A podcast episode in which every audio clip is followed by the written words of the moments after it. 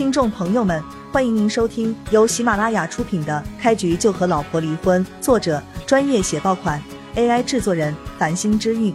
欢迎订阅、收藏、评论、打赏、投喂月票。第一百四十五章，徐幼薇真想找到医院的高层，将这件事弄个明白，不然她心中总是有些不安，害怕有人在刻意针对自己。这也就是徐幼薇会这么想。换到其他人身上，你医院不收费就不收费，我管那么多干什么？正好可以节约点钱。微微，你说有没有可能是看到我服用中药之后病情况慢慢好转，王医生感到不好意思，所以才跟医院申请免除我的费用？徐母撇嘴道，不开心的说道：“毕竟之前的治疗。”咱们也没少花钱。徐幼薇愣了愣，母亲这一番话倒是打开了他的思路。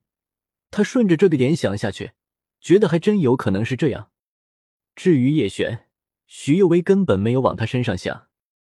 母女两人又闲聊了几句，徐幼薇的手机就响了起来。她一看是堂姐的号码，眉头瞬间就皱了起来。妈，我出去接个电话，你先歇着。徐幼薇本想挂断堂姐的电话，但是又害怕她有什么急事，心一软，还是决定接听。徐幼薇就推门而出，按了接听键。堂姐，你找我什么事？徐幼薇，手机中传来徐红艳的怒喝：“你到哪里去了？还不回来刷碗？我们来你家是做客的，莫非你还要我们亲自动手不成？”徐红艳这一番无耻的话语。真是让徐幼薇气得够呛。我今晚有点事情，住在医院陪我母亲，不能回去了。等我明天回去再说吧。徐幼薇咬了咬牙齿，直接挂断电话。你好，你个徐幼薇。手机另一端被挂断电话之后，徐红艳气得牙痒痒，狠狠跺了跺脚。城中村棚户区，叶璇跟秀姨、叶心三人。还坐在小院子中观看星空。现在的天气并不冷，哪怕是夜晚，屋子外面也没有凉意。在这里跟秀姨和叶星待了一天多，叶璇对棚户区的观感有些一些变化。这里的人情味的确更加浓厚一些，比起楼房不知好了多少。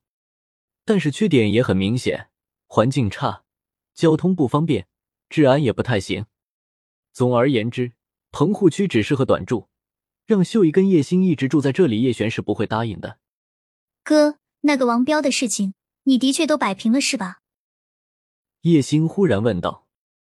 叶璇点头道：“我把他要的钱全都给他了。对于这种人，没必要浪费太多口舌。”叶璇隐瞒了其中一点，他的确帮着秀姨跟叶星还钱了，而且还给了三倍。只不过王彪等人也付出了他们该有的代价。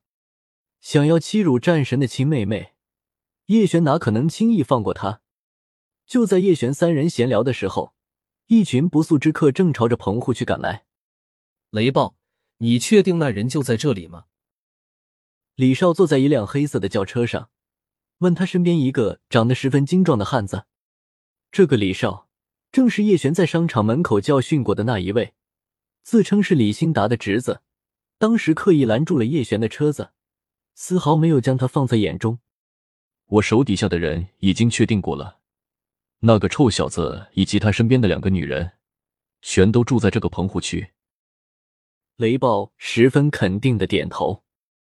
雷暴是李兴达手下的四大高手之一，擅长搏击之术，号称可以打遍整个南州武馆无敌手，以往的战绩十分辉煌。李兴达身边的高手。已经被叶璇废掉一个了，也正是由于这个原因，李兴达对叶璇痛恨到了极点，所以派出自己两个心腹手下过来对付叶璇。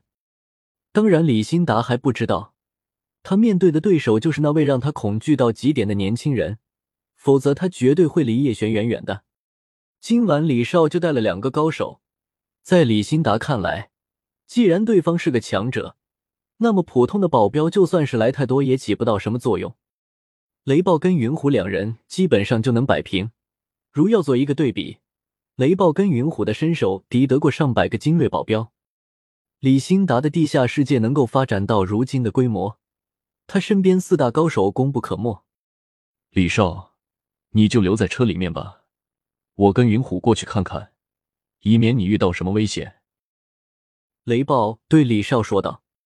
作为李兴达的侄子，雷暴自然不可能让李少出现任何意外，否则就算他对李兴达的作用很大，肯定也要背负相应的责任。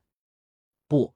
我一定要跟你们进去，难道有你们两位高手的保护，我还能出现危险不成？李少十分自信的说道。雷暴还想说点什么，但这边云虎却开口了：“既然李少想要进去看看，那就一起进去好了，没有必要阻拦。难道你我联手，还无法保证李少的安全吗？”听众朋友们。本集已播讲完毕，欢迎您订阅、收藏、评论、打赏、投喂月票，下集更加精彩。